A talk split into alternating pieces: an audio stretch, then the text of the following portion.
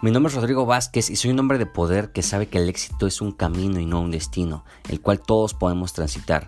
Creo firmemente en la transformación del ser humano y soy un convencido de que todos tenemos talentos y que el mundo necesita de ellos.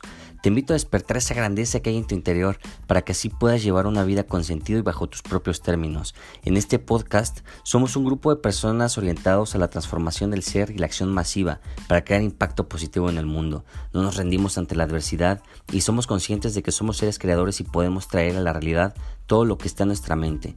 Bienvenido a tu podcast, Éxito en Equilibrio.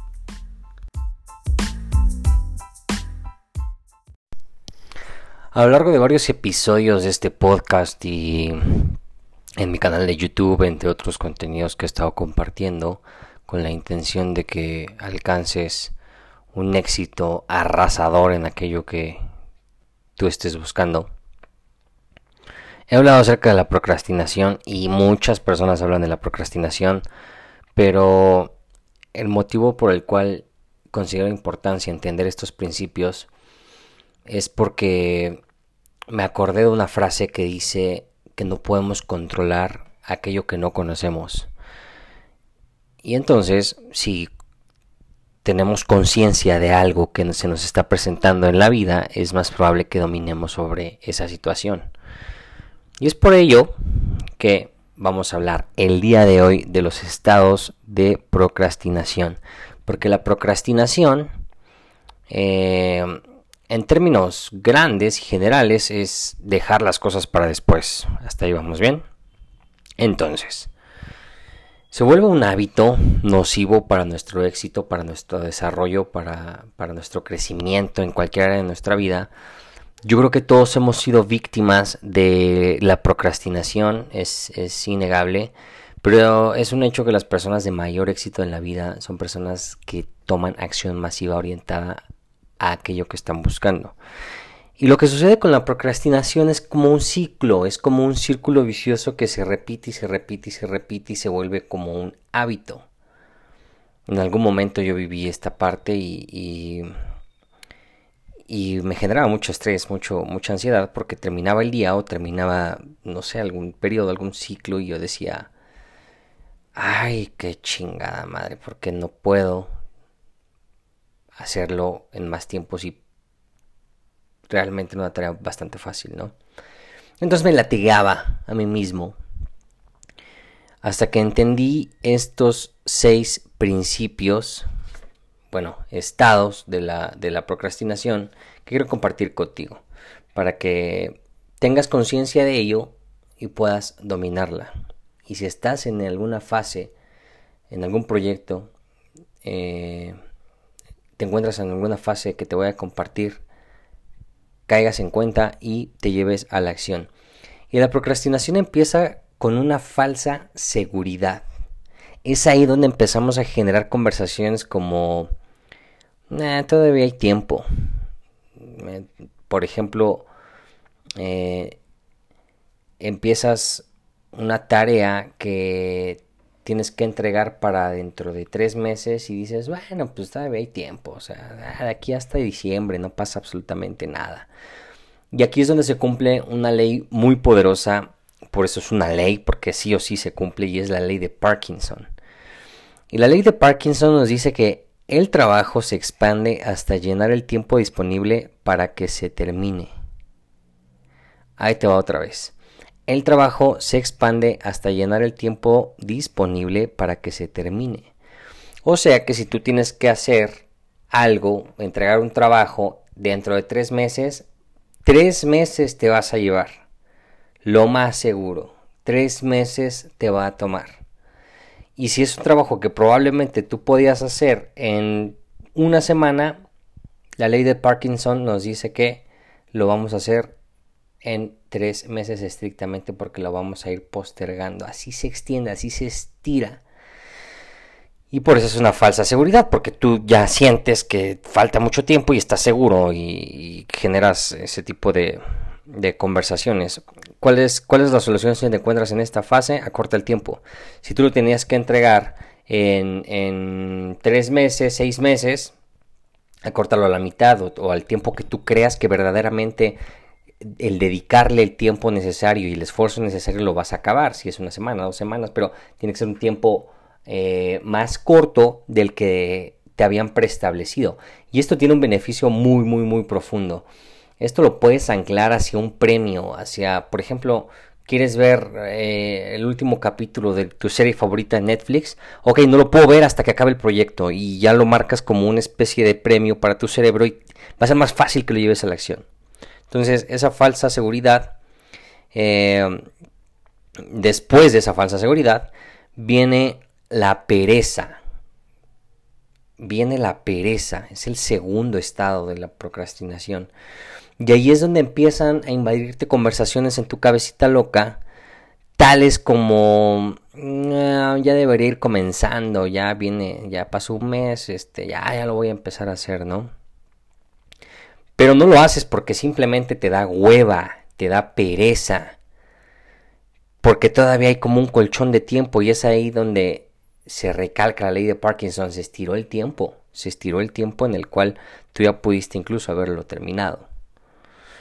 Después de la pereza vienen las excusas y aquí es donde mucha gente, mucha gente, y, y yo he estado en esa situación, nos estancamos. Inventas o te creas tareas externas, con o sin valor, pero tareas que, probablemente sean eh, más fáciles que hacer con el fin de seguir procrastinando, incluso de manera inconsciente. Por ejemplo, tienes que entregar ese trabajo y tienes un buen libro que estás leyendo. Es una buena tarea, ¿no? Es una buena tarea, pero, pero te pones a leer, te pones a hacer otra cosa y vas y paseas al perro. Y, yo creo que te ha pasado, o sea, a mí, a mí se me ha pasado, de esas veces que, que digo es que no puedo empezar porque porque está desescombrado el cuarto, ¿no? Pero lo que tengo que hacer es más importante. A lo mejor podría hacer o avanzar en ese proyecto y después escombrar el cuarto, pero, pero no lo hago, ¿no? Y entonces empiezo a inventarme una excusa de que no, es que no puedo trabajar si no está escombrado el cuarto. Y ahí te estancas, y ahí te estancas hasta pasar al siguiente eh, estado, que es la negación. O sea, ahí es donde ya sabes que que traes el tiempo encima, pero todavía te engañas diciendo todavía tengo tiempo, justificándote, ¿no? Es como, ok, ya lo tengo que entregar una semana. Bueno, pues hoy, hoy, hoy lo hago en la noche, y me desvelo, aunque no duerma, no pasa nada. No sé si escuchaste, pero paso el de los camotes. Paréntesis. paso el de los camotes. Eh, es un sonido aquí raro en México, para los que me escuchan en México. No sé cómo, cómo describirlo, es un sonido bastante fuerte, creo que lo pudiste escuchar de fondo. Y te, comparto algo súper rápido, como paréntesis. Antes me molestaba cuando, cuando se escuchaba algún ruido externo, principalmente de vendedores. Aquí donde vivo hay mucho vendedor en la calle y el, y el ruido traspasa hasta donde estoy grabando. Por eso lo trataba de hacer en la noche. Pero cuando el ruido se traspasaba, yo me enojaba y dejaba de grabar y volví a empezar el episodio, ¿no? Entonces eso me quitaba bastante, bastante tiempo.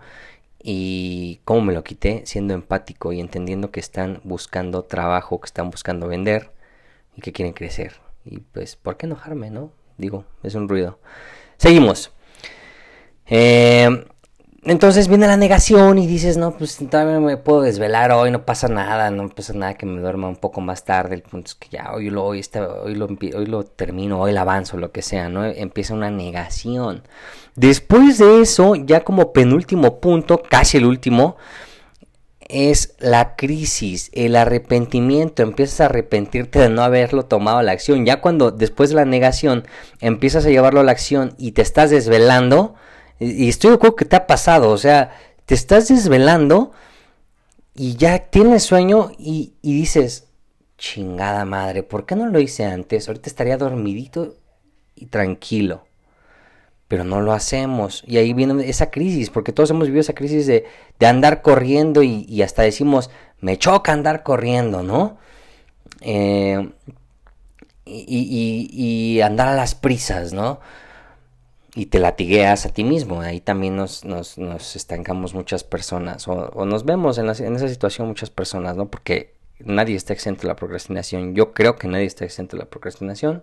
Si tú estás exento de la procrastinación, escríbeme en, Instagram Pues Rodrigo, yo nunca procrastino y te voy a felicitar. Te lo voy a reconocer públicamente en el podcast. Pero la mayoría hemos, procrastinado en algún área. Entonces viene ese arrepentimiento ya como fase última de este círculo. Viene ese arrepentimiento de, no haberlo hecho antes. De no haberlo hecho antes. Y de ahí ya entra la repetición. Porque llevas este mismo ciclo al siguiente proyecto. Y después este mismo ciclo al siguiente proyecto. Entonces lo importante es que, ahora lo importante es que ya eres consciente de este ciclo. Entonces, si tú ahorita tienes un proyecto pendiente, algo que tengas que entregar, algo que tengas que hacer, algo que te comprometiste a terminar, identifica en qué estado estás de estos estados y busca salir de él. Porque estoy seguro que, que, que, si estás procrastinando algo, estás viviendo uno de estos estados. Crisis no creo, porque no estaría escuchando este podcast. Sería irónico estar escuchando este podcast estando en el, en el, en el, en el estado 5, que es crisis, ¿no? Probablemente estés en negación de, ah, bueno, pues todavía tengo chance. O probablemente estés en, en la pereza, ¿no? De, ah, bueno, pues eh, ya debería empezarlo, pero pues como que eh, después de ver esta, esta serie, ¿no? Y así no la llevamos. Pero bueno, sin más, ya eres consciente de esto, llévalo a la acción, deja de procrastinar, vamos con todo. Yo creo en ti, aunque no te conozco, pero creo en ti porque estás buscando crecer escuchando este podcast. Te mando un fuerte abrazo, cuídate mucho, bye.